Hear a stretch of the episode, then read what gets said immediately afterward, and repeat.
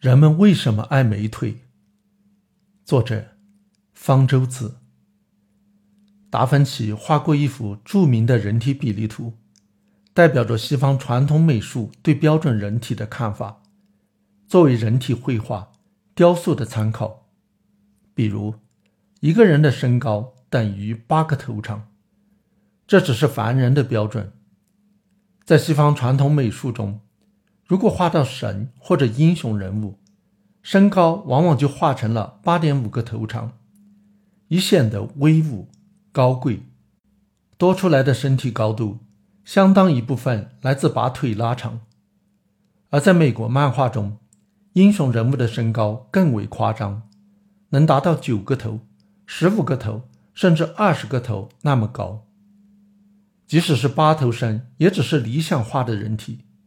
在实际上，很少有人能达到这个标准。一般人的身高通常只等于七点五个头长。影响身高的主要是腿长。换句话说，一般人的腿长都没有达到标准，至少是西方传统美学的标准。女性对这一点似乎更在乎。穿高跟鞋的目的，除了让女性曲线更加突出外，还能让腿部显得更加修长。女模特的平均身高不仅高于一般女性，腿长也相对较长。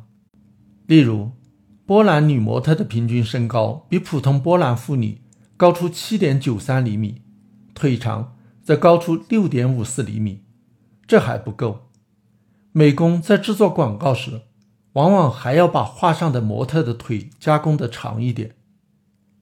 有一些调查也发现，长腿会被认为比较性感。例如，拿一个人的照片，改变其腿部的长度，然后让人对其性感程度打分。腿缩短或者过分延长的照片得分较低，得分最高的是稍微延长一些的，比原来的长百分之五。其他一些调查也发现，女性的腿身比。腿长和身高的比例较高时，也就是腿部相对较长时，会被认为是比较有吸引力的。男性这点倒不明显。不过有研究发现，不管是男性还是女性，腿身比低于平均值，也就是腿长相对比一般人短的，都被认为是比较没有吸引力的。人刚出生的时候都是大头娃娃。头长占了身长的约四分之一，也是短腿娃娃，腿长也只有身长的约四分之一。随着年龄的增长，身体的发育，头部相对越来越短，腿部相对越来越长。到成年时，腿长约占了身高的二分之一。在这个发育过程中，不仅遗传因素、营养状况、疾病等因素。都会影响到腿部骨骼的生长，从而影响到腿长。腿身比或者腿长是判断儿童营养和发育状况的一个容易测定的指标。生活条件好的儿童，他们的腿相对较长；反之，生活条件差的儿童则腿相对较短。美国的玛雅人往往处于社会的底层，干体力活。但是跟危地马拉的玛雅人相比，他们的生活条件又好了很多，有卫生的饮水、丰富的食物和更好的医疗等。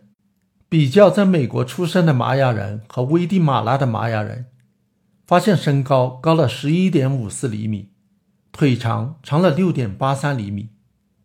也就是说，身高的增长有大约百分之六十是腿增长引起的。即使对成年人而言，腿长也与健康状况有关。腿较长的人得冠心病、糖尿病、高血压、肝脏疾病、肥胖的风险也相对较低。在2005到2006年，对近万名50岁以上中国人的调查发现，在消除了年龄、经济状况、教育等因素后。腿较长的妇女的后代数量也更多，而男人则没有这种情况。这表明，女性的腿长可能与生育能力有关。身材高的妇女骨盆也比较宽，这有助于生育，减少难产的风险。人们之所以觉得腿较长的人有吸引力，可能是因为长腿意味着较好的营养、发育、健康和生育能力。对女性来说，这尤其重要，毕竟女性是决定后代数量和质量的关键。女性的腿身比。平均来说也比男性的高。